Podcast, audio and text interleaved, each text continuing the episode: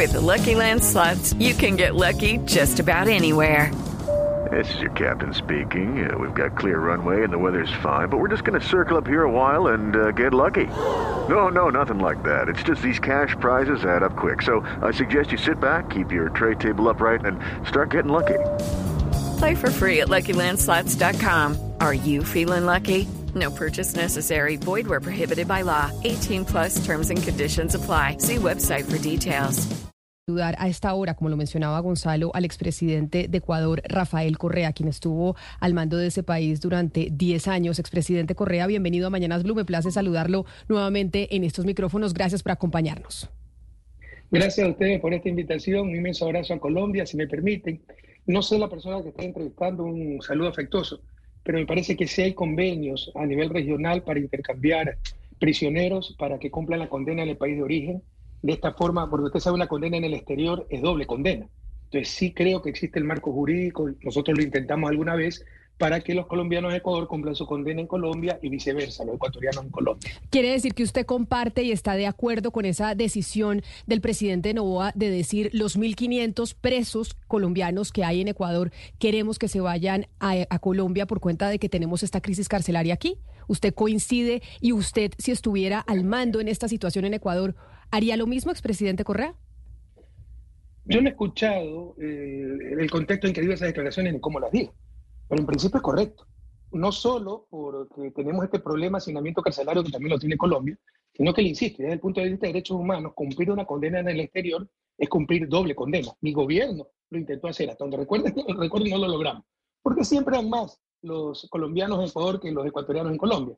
Pero existe el instrumento, yo creo que es correcto, obviamente también existen procedimientos para hacerlo. Le voy a poner y le, para que usted pueda escuchar, expresidente, y tal vez usted nos ayude a dar un mejor análisis porque conoce mucho mejor el contexto ecuatoriano. Ayer, en una entrevista radial, el el presidente Novoa decía esto específicamente cuando le preguntaban sobre la ayuda que había expresado el gobierno colombiano y particularmente el presidente Gustavo Petro a Ecuador en esta situación de seguridad que están viviendo con las cárceles en este, en este país. Esto respondía el presidente Novoa ayer en una entrevista radial. Sí, Colombia no, dijo que nos, nos querían ayudar. Yo le dije, perfecto, ya les mandamos los 1.500 presos que los tenemos manteniendo en cárceles ecuatorianas, que por el momento que los sacamos, dejamos de tener egresos. Tienen ya sentencias de cinco, de cinco años o más ejecutoriadas y de acuerdo a la ley ecuatoriana nosotros los podemos sacar. Y tratados internacionales, podemos sacar esos 1.500 y dejarlos en la frontera. Y muchas gracias, quédense por allá. Esos son los tipos de medidas. Eso fue lo que respondió ayer el presidente Novoa, que obviamente ha generado diversas declaraciones de lado y lado, presidente Correa. Y por eso acudo a usted para preguntarle si usted, estando al mando de Ecuador, hubiera hecho exactamente lo mismo y también haría, procedería a enviar los 1.500 eh, presos a nuestro país, que son nacionales colombianos. Insisto, sin, sin crisis intentamos hacerlo. Okay. Porque primero sí, este, eh, reducir hacinamiento en nuestras cárceles, que en un momento dado tuvimos hacinamiento cero. Además que a nivel de derechos humanos una condena al exterior es doble condena.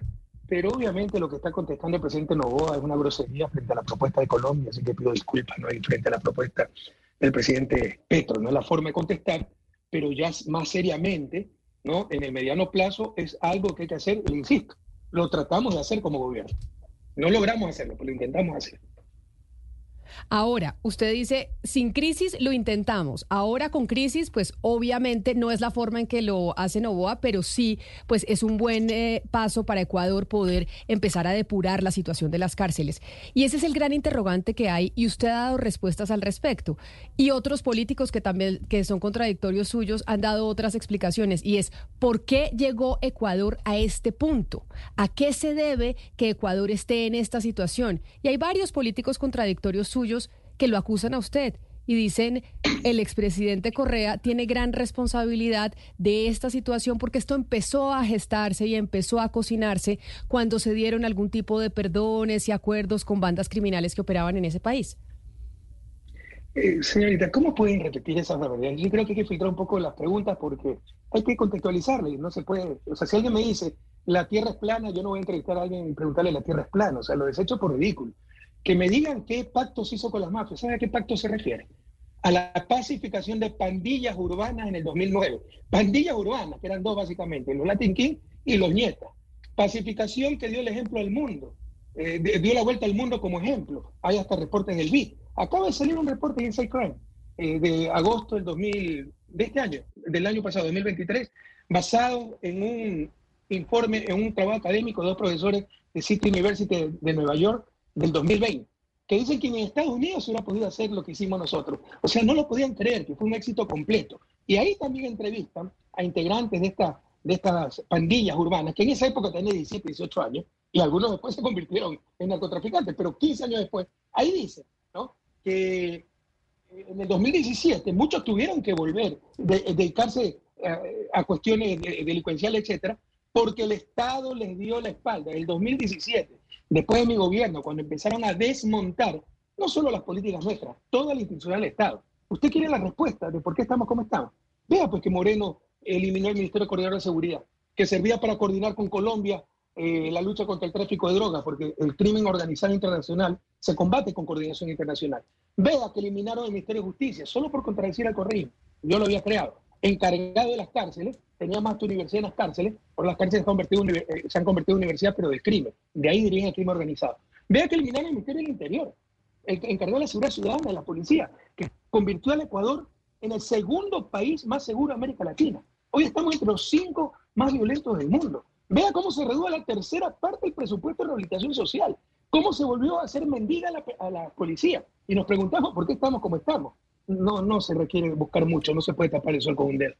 Valgan verdades, eh, expresidente, usted en su cuenta de Twitter ha mostrado unas cifras eh, sobre su gestión, la gestión de Lenny Moreno, la gestión de Guillermo Lazo en cuanto a temas de seguridad y la implicación que ha habido en los homicidios.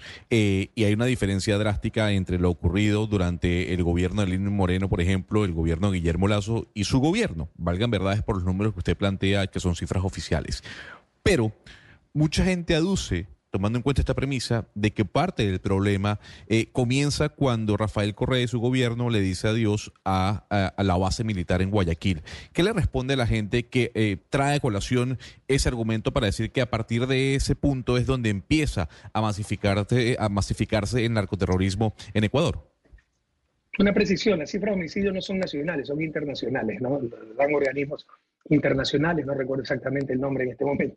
Sobre el segundo, ya no saben qué hacer, jóvenes que nos escuchen, jóvenes colombianos, latinoamericanos. Esa es la mediocridad. O sea, buscar a quién echarle la culpa del fracaso de ellos mismos por su negligencia, por su odio. Esa base salió en 2009. Ya mismo le echan la culpa a Simón Bolívar por haber expulsado a los españoles.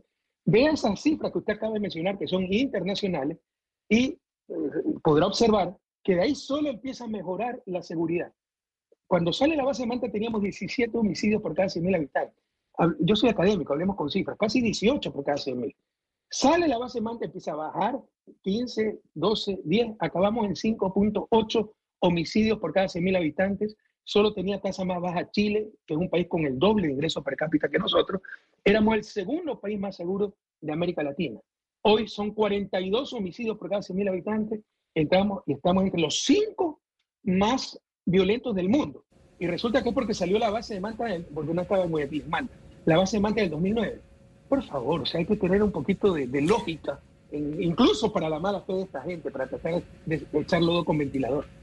Expresidente Correa, usted nos dice que la pacificación eh, eh, pues le dio la vuelta al mundo. Usted habla de que su pacificación le dio la vuelta al mundo y que fue un éxito, eh, éxito total. Entonces volvemos al punto uno de esta entrevista. ¿En qué momento se quiebra todo para que esté Ecuador en este momento? Si fue un éxito, ¿por qué no fue sostenible? Porque destruyeron todo, le estoy diciendo, el 2017, cuando ganamos la elección, nos traiciona Lenín Moreno, se vende totalmente a la más extrema derecha, al neoliberalismo más criollo, lleno de corrupción. Se pone de acuerdo todo el espectro político, desde la extrema derecha hasta la extrema izquierda, con todos contra la Revolución Ciudadana, porque ganábamos todas las elecciones, ¿no? Y empiezan a desmontar todo lo que hemos hecho, pero ahí están las cifras, ahí están los hechos. Elimina el Ministerio de Seguridad que coordinaba todo el sector de seguridad. Teníamos una institucionalidad de seguridad de primer orden, porque sabemos hacer las cosas, tenemos visión, no es que se nos ocurría esto, el otro. Un Ministerio de Seguridad que coordinaba Fuerzas Armadas, coordinaba Policía Nacional, coordinaba Inteligencia del Estado, coordinaba EQ 911, el sistema de seguridad integrado más completo y moderno de América Latina, coordinaba Rehabilitación Social, coordinaba con Colombia, con las comisiones sí, pero, Claro, claro, expresidente, yo entiendo lo que usted nos está diciendo. Eh, eh, pero déjeme acabar la idea. Es el primer momento. Segundo momento de quiebra definitivo es febrero del 2018, cuando por proscribirme y perseguirme políticamente, hacen una consulta inconstitucional, se apoderan de tres de las cinco funciones del Estado y destruyen todo. Corte Nacional, sistema de justicia en general, sistema electoral. Y hoy lloramos lágrimas de sangre pues con todo eso. Pero están las cifras ahí, están los hechos ahí y está la estadística ahí.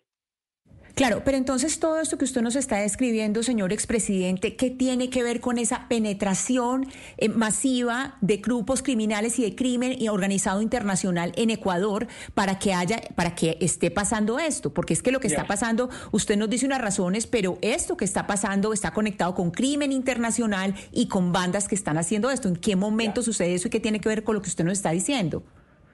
Ese debilitamiento del Estado, ya por sí solo más eh, la eliminación de, las políticas públicas. Por ejemplo, se redujo la tercera parte el presupuesto para la habitación social, se redujo el presupuesto para la policía. Hoy tienen que pedir caridad para la gasolina de los patrulleros cuando tienen patrulleros. Ya de por sí iba a generar que crezcan estos grupos criminales y se fortalezcan. Tienen hasta bazucas. Eso le muestra la ausencia del Estado. ¿Cómo es que no se va a detectar el ingreso de bazucas al país?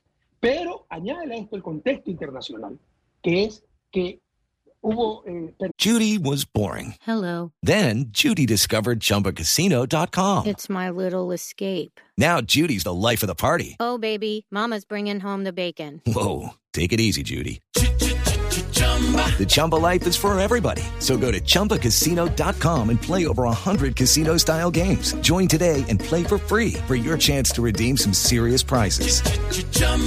ChumbaCasino.com. No purchase necessary. Void where prohibited by law. 18 plus terms and conditions apply. See website for details. El, el cartel de Sinaloa, Jalisco Nueva Generación, perdieron mercado en Estados Unidos por el fentanilo, una nueva droga muy potente, eh, química, que desplazó a la heroína y en, en parte a la cocaína, y miraron hacia el sur. Y pactaron con estos grupos, con lo cual ya tuvieron financiamiento, más financiamiento, se fortalecieron mucho más, más el debilitamiento del Estado, y se dio un paso que nunca ocurrió en el país que nunca ha ocurrido. El crimen organizado probablemente había en mi gobierno. Hay en Bélgica donde mandan la droga, hay en Estados Unidos donde mandan la droga. Pero lo que ha ocurrido en Ecuador es que ha infiltrado el Estado. Como le decía, infiltró el propio gobierno, no sé si fue en esta entrevista que lo dije, tantas entrevistas, el propio gobierno Guillermo Lazo de Moreno, infiltró las Fuerzas Armadas, infiltró la Policía Nacional, infiltró el sistema de justicia e infiltró el sistema carcelario. Justamente hay quienes dicen, eh, expresidente, que la solución al tema que se está viviendo en Ecuador es aplicar las medidas que tal vez ha aplicado Nayib Bukele en El Salvador. Y ahí parte el problema. Daniel Loboa llama a un estado de excepción y a partir de ese llamamiento, bueno, se, se genera todo el conflicto. La consulta es, ¿cuál es la solución que se le tiene que dar a este tema del Ecuador? ¿Hay que aplicar las políticas de Nayib Bukele de mano dura o se puede aplicar otro tipo de metodología política? Mire, yo sé que en las crisis se puede perder sensatez, pero esto es una característica más arraigada de la cultura latinoamericana. Algunas veces no sabemos qué nos duele. Otras veces sí, me duele la muela, pero vamos a la peor solución. Nos duele la muela y vamos al ginecólogo. No, hay que ir al dentista. Pero si ya convertimos al país en el segundo más seguro de América Latina, ¿qué hay que, hacer? Volver a esas políticas. Y nosotros no necesitamos romper, no, no tuvimos necesidad de romper derechos humanos, construir megacárceles, sino que fue con adecuados, adecuadas políticas, disminuyendo pobreza, disminuyendo desigualdad, con adecuada institucionalidad de seguridad ciudadana y del Estado, con el sistema integral de seguridad más moderno de América Latina, con un sistema de rehabilitación social que era ejemplo para América Latina, con un sistema judicial que era ejemplo para América Latina. Todo lo destrozamos. ¿Qué es lo que hay que hacer? Volver pues a esas políticas y ya eh, está comprobado que dieron los mejores resultados y nos convirtió en el segundo país más seguro de América Latina y de continuar la tendencia, hubiésemos sido el primero pero todo fue cortado a partir del 2017. El presidente Gustavo Petro, al referirse a la situación de Ecuador, esgrimió a través de su cuenta de X que una de las razones por las cuales se está viviendo también eso en el vecino país es por el crimen transnacional que ya se ha convertido en narcotráfico y que por esa razón esa guerra contra las drogas es completamente perdida y que una de las estrategias que se podrían utilizar es hacer la legalización de, los, de las mismas, porque esa guerra contra estas bandas criminales, contra las redes organizadas del narcotráfico que no están solo en Ecuador, no están solo en Colombia, también estar en México, en Bolivia, en Perú y en todo el continente, pues no se ha podido ganar ¿Usted cree que esa podría llegar a ser una solución y una solución importante y coincide con el presidente Gustavo Petro que la legalización de las drogas es la salida a esta crisis que está viviendo no solo Ecuador, sino que vive también todo el continente? Algunas reflexiones. Primero, mire, crimen, internacional hay que combatirlo con coordinación internacional. UNASUR tenía ese espacio para combatir el crimen organizado. Lo destrozaron. ¿no? Usted tiene que dividir la violencia y la delincuencia en dos segmentos. Común, que tiene que ver delincuencia común, que el arranchador, el, asaltante, que tiene que ver con falta de empleo, falta de educación, salud, y se combate con desarrollo humano, empezando por empleo de calidad, acceso a salud, educación, etc. Y el crimen organizado, que ahora es la mayor parte de la violencia de lejos, 80% de la violencia que vive el país, que no se combate solamente, que no tiene mucho que ver con desarrollo económico, es la codicia, la maldad humana, y que no se combate con más pistolas solamente para policía, sino que al menos con tres elementos. Inteligencia pública, eh, gubernamental, estatal, que la destrozaron. Tecnología, ¿cómo es posible que nos metan hasta bazooka? ¿Cómo es posible que nos saquen tanta droga por los containers del puerto de Guayaquil de Banano? Somos el principal exportador de cocaína en estos momentos en Europa, del mundo. Y tercero, como le decía, esa coordinación internacional. Dicho esto, este es claro que la estrategia en la lucha contra las drogas ha sido un fracaso. Como decía ese genial latinoamericano Eduardo Galeano, autor de las Venas Abiertas de América Latina, en la lucha contra las drogas, las responsabilidades están compartidas. Ellos, los gringos, ponen las narices y nosotros ponemos los muertos. ¿Por qué no se combate el consumo en Estados Unidos? Porque es más fácil pues, combatir a los productores que tienen las armas que le venden Estados Unidos, dicho sea paso, los carteles de narcotráfico. Entonces es evidente que hay que cambiar la estrategia de la lucha contra las drogas y ya existe antecedentes de esto. El alcohol es una droga, es una droga más mortífera, tiene más muertos que la cocaína y heroína juntos, lo que usted quiera. En, en los años 20 del siglo pasado hubo una enmienda constitucional de Estados Unidos para prohibir el alcohol. Eso produjo el desarrollo del crimen organizado, los alcapones, la violencia, la venta de alcohol sin control, sin pago de impuestos. Es la única enmienda que tuvo que derogar Estados Unidos porque vio que era imposible mantenerla. Bueno, las condiciones son exactamente las mismas que con las drogas actualmente. La única diferencia es que en esa época los muertos también eran gringos, ahora los muertos son latinoamericanos.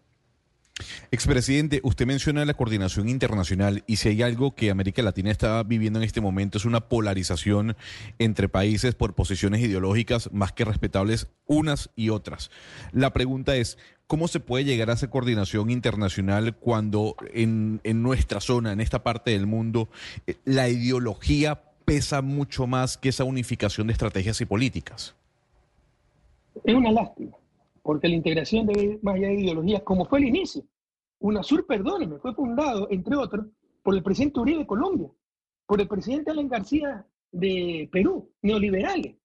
Pero después se polariza la región, vino una derecha cavernaria y como que la vía tenía preeminencia a la izquierda en la UNASUR, hay que eliminarla. Por último, traten de mejorarla. Entonces, la integración, como Europa, eso es un gran ejemplo Europa. Países que se masacraban hace 70 años en la Segunda Guerra Mundial, enemigos por siglos. Hoy son un solo país y son, eran 28, son 27 países con diferentes lenguas, religión, sistemas de gobierno eh, eh, eh, y tantas otras culturas, etc. Funcionan como un solo país. Nosotros, que prácticamente somos lo mismo, la misma cultura, español y portugués, que es español mal hablado, el español es portugués mal hablado, como quiera, ¿no? Repúblicas, la misma historia, la misma religión, prácticamente la misma cultura, como le decía, no podemos unirnos. O sea, es una locura. Los europeos tendrán que explicarle a sus hijos por qué se unieron. Nosotros tendremos que explicarle a los nuestros por qué nos demoramos tanto. La integración tiene que ir más allá de cuestiones ideológicas, pero ya ni eso se respeta. Mire, el 2007, cuando yo llegué, creo que se respetaban, ha cambiado la región con esta polarización, pero había mínimos que se respetaban, por ejemplo, la democracia, los derechos humanos y la voluntad integracionista. Hoy no se respeta nada, todo está ideologizado. Si la atentado a, a, los derechos humanos contra mi enemigo de izquierda, está bien que lo masacren, que le hagan loafer, que lo acusen de cualquier cosa ilegalmente, ¿no? Si la integración supuestamente eh, se, la identifica con, con gobierno de izquierda, hay que destrozarla. Eso le está haciendo mucho daño a la región. Sí, expresidente Correa, eh, en el tema del manejo de la crisis, la crisis actual por parte del presidente Novoa, inicialmente usted eh, envió un mensaje expresándole de la solidaridad y acompañamiento en el manejo de la crisis, pero en este momento me gustaría saber, eh, expresidente Correa, cuál es su opinión sobre cómo el, el presidente Novoa ha manejado esta crisis, en qué ha acertado, en qué se ha equivocado, según la lectura que usted está haciendo de los acontecimientos. ¿En qué ha acertado? En decretar el estado de emergencia por conflicto interno, lo cual permite que actúen las Fuerzas Armadas con toda su fuerza, capacidad y respuesta letal. Porque estamos hablando de terrorismo, de crimen organizado que declaró la guerra del Estado. ¿En cuánto se ha equivocado? Muchísimo. Se le escapó Fito en sus narices. Nos mienten todos, Fito es el cabecilla de todas estas bandas, ¿no? Debía estar recontra cuidado y se escapa como Pedro en su casa. Eh, nos mienten a cada rato. El plan FEN es un plan que promocionó en campaña, porque siempre fue el primer problema la inseguridad y que unas tomas espectaculares de drones, de policías que parecían Robocop. No hay absolutamente nada. Y nos quiso hacer creer, antes de la fuga de Fito, que ya estaba eh, implementado el plan FEN y que estaba dando resultados y empiezan a matar a todo el mundo. Hemos tenido un inicio de año tremendamente sangriento. Pero han sido muchísimos los errores. Algunos dicen que me estoy contradiciendo porque le he ofrecido todo el apoyo. Todo el apoyo para esta lucha. Pero si con eso quieren que diga que está preparado para ser presidente, no lo puedo hacer porque no es verdad, sencillamente.